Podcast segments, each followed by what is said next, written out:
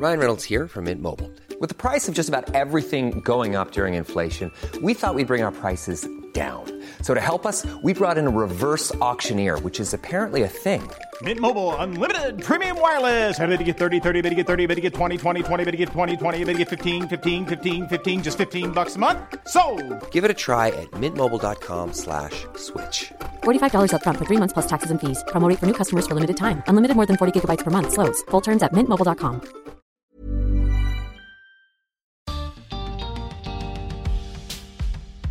¿Podemos usar las redes sociales para ayudar a quienes no la están pasando bien? Bienvenidos al podcast de TED en español. Soy Jerry Garbulski. En su charla en TEDx de Gusto, Ana Freire, especialista en tecnología y salud mental, nos cuenta cómo creó un algoritmo de inteligencia artificial que salvó muchas vidas.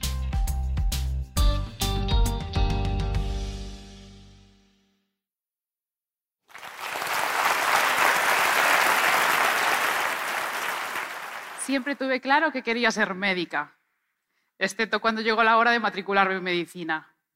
Por aquel entonces escuchaba, hay mucho médico en paro. Algunos incluso hacen el MIR dos veces para poder tener cuatro años más de contrato. Sin embargo, informática era la profesión del futuro. A los estudiantes les ofrecían contratos laborales incluso antes de finalizar la carrera. Difícil decisión para tomar con tan solo 18 años. Pero al final hice una apuesta de futuro y me decidí por la segunda de mis vocaciones, ingeniería informática. Tendría trabajo asegurado, pero ya no podría acudir al grito de auxilio de necesito a un médico para salvarle la vida a alguien. Casualmente, mi primer trabajo fue en informática biomédica. Yo desarrollaba modelos computacionales para identificar proteínas en imágenes médicas y así mejorar el diagnóstico, o aplicaba algoritmos de inteligencia artificial para analizar secuencias genéticas y así entender mejor enfermedades como la esquizofrenia. Ahí me di cuenta de que realmente la informática era clave para la investigación y la práctica médicas. Y pensé, oye, pues quizás no es tan raro escuchar en un futuro, necesito la informática para salvarle la vida a alguien. Ahí me di cuenta efectivamente del gran poder de esto, ¿no? Y diez años más tarde, fijaos cómo son las cosas, tras un doctorado, vida en tres países diferentes y muchas horas sin dormir, comenzaba el que iba a ser el proyecto de ingeniería que me iba a dar mayor satisfacción personal y profesional, aunque no empezó de la mejor de las maneras. Un día en una red social, navegando, me encontré con la publicación de una chica americana que anunciaba su suicidio inminente. Vi la fecha de la publicación, me di cuenta de que era antigua, entonces fui a leer directamente los últimos comentarios que habían hecho sus contactos. She's gone. La policía había llegado a su casa, pero demasiado tarde.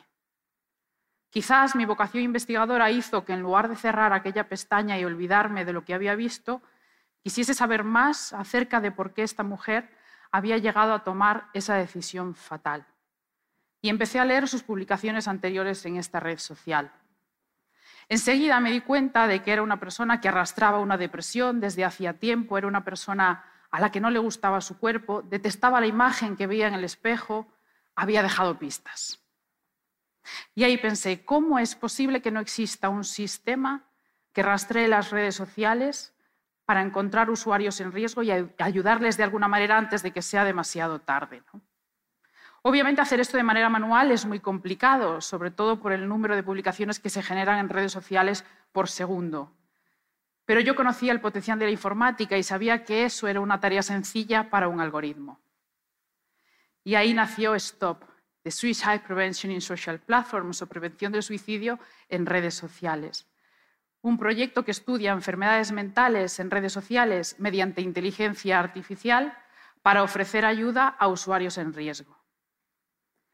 Era un proyecto de aplicación social, era un proyecto multidisciplinar, era un proyecto innovador.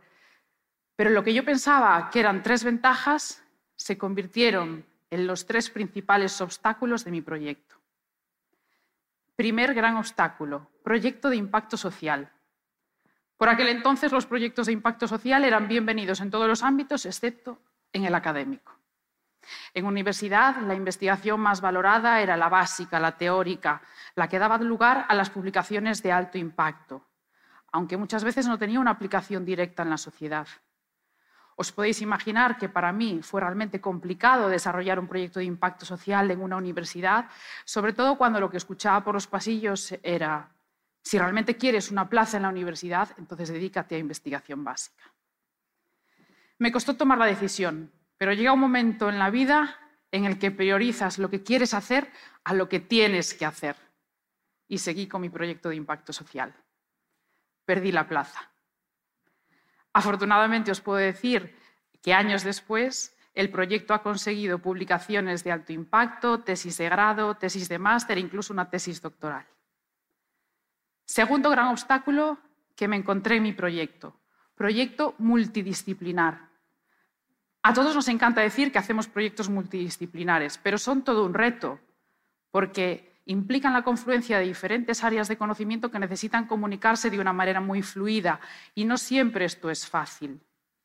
En mi caso, lo complicado fue extraer el conocimiento de la parte de salud mental. Yo era informática, sabía cómo recopilar datos, cómo analizarlos, cómo programar algoritmos de inteligencia artificial, pero no tenía ni idea de psicología ni de psiquiatría. Además estaba sola y no tenía financiación. Os podéis imaginar que esto era muy poco invitante para encontrar colaboradores. Envié decenas de correos electrónicos a psiquiatras, psicólogos, terapeutas y nunca recibí respuesta o recibía una respuesta negativa. Hasta que un día, contrariamente a lo que yo misma pensaba, recibí respuesta por parte de una de las figuras clave de la salud mental en Cataluña. Quería colaborar conmigo. Ahí supe que podíamos hacer algo bonito. Hoy en día el proyecto lo forman siete instituciones a nivel internacional, entre universidades, centros de investigación, fundaciones y hospitales, de España, Suiza y Francia.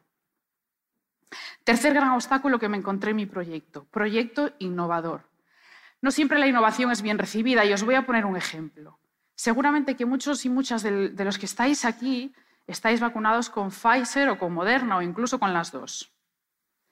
Bien, pues la investigación de ARN mensajero que subyace tras estas vacunas fue desestimada hasta nueve veces antes de ser considerada para ponerse en práctica. Incluso la científica húngara Catherine Caricó, que fue una de las mayores desarrolladoras de investigación en ARN mensajero, perdió su plaza en la universidad porque su investigación se consideraba demasiado radical. Hoy en día recibe premios a nivel internacional por haber salvado la vida de millones de personas. Pero lo raro, lo desconocido, lo que nos saca de la zona de confort, muchas veces genera rechazo. Mi proyecto también era innovador y también generó rechazo. Mezclaba la inteligencia artificial con la salud mental. Apenas había financiación por aquel entonces para proyectos de salud mental, y mucho menos cuando le añadíamos el ingrediente de la inteligencia artificial. ¿Qué podía hacer la tecnología por la salud mental cuando lo único que hace es empeorarla? Es cierto que se relaciona con adicción, con estrés, con ansiedad, pero todo lo que tenemos a nuestro alrededor puede ser utilizado para bien o para mal. Y yo estaba defendiendo el uso benévolo de la tecnología. Bien, pues afortunadamente conseguí financiación, pude contratar a una persona y cubrir los gastos de investigación durante cuatro años. Lo tenía ya casi todo. Solo me faltaba el último paso, que era pasar la revisión del comité de ética. Yo estaba tranquilísima, porque ¿qué hay más ético que salvar vidas?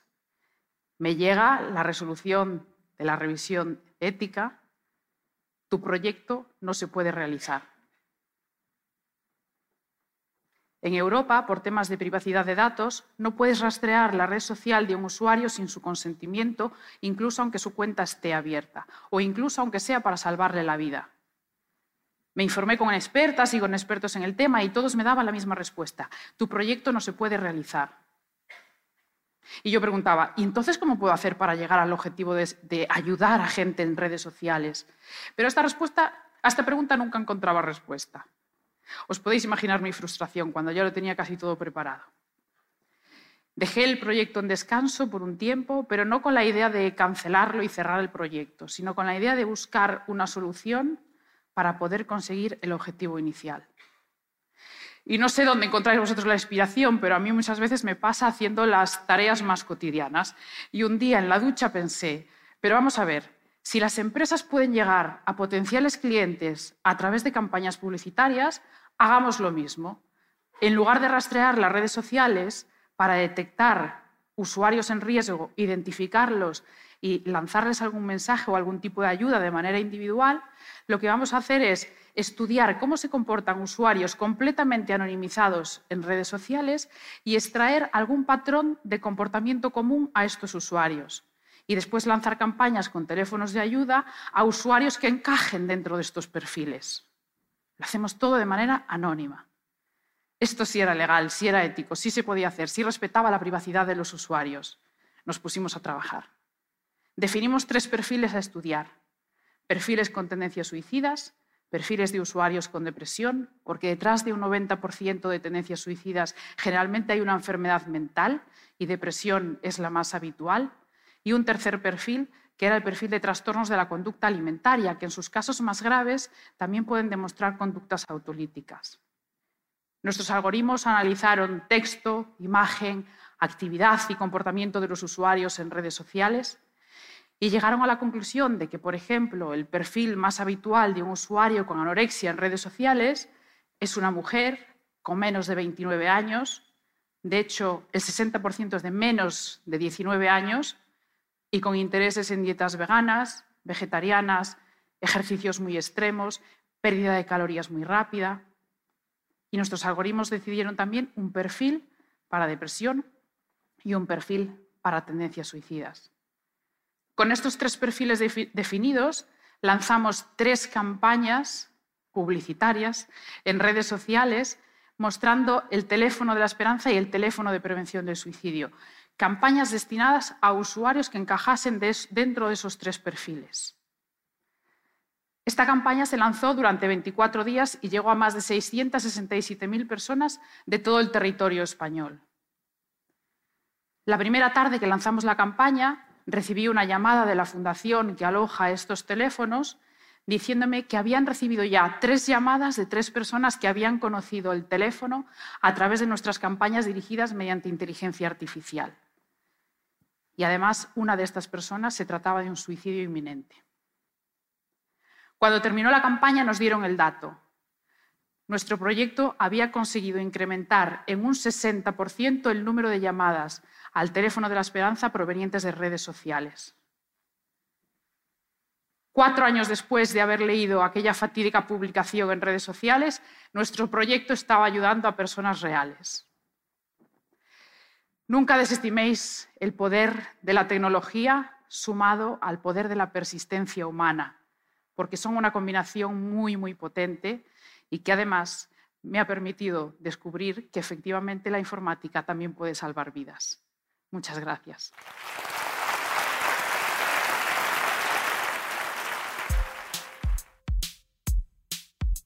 Si te gusta TED en español, la mejor manera de apoyarnos es compartiendo el podcast con tus amigos. Puedes encontrar todos los episodios en tedenespanol.com o donde escuches tus podcasts. Soy Jerry Garbulski y te espero en el próximo episodio.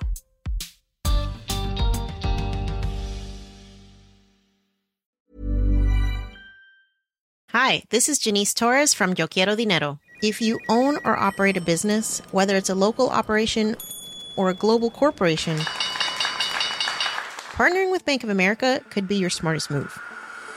By teaming with Bank of America, you'll enjoy exclusive digital tools, award winning insights, and business solutions so powerful you'll make every move matter. Position your business to capitalize on opportunity in a moment's notice. Visit bankofamerica.com slash banking for business to learn more. What would you like the power to do? Bank of America NA, copyright 2024.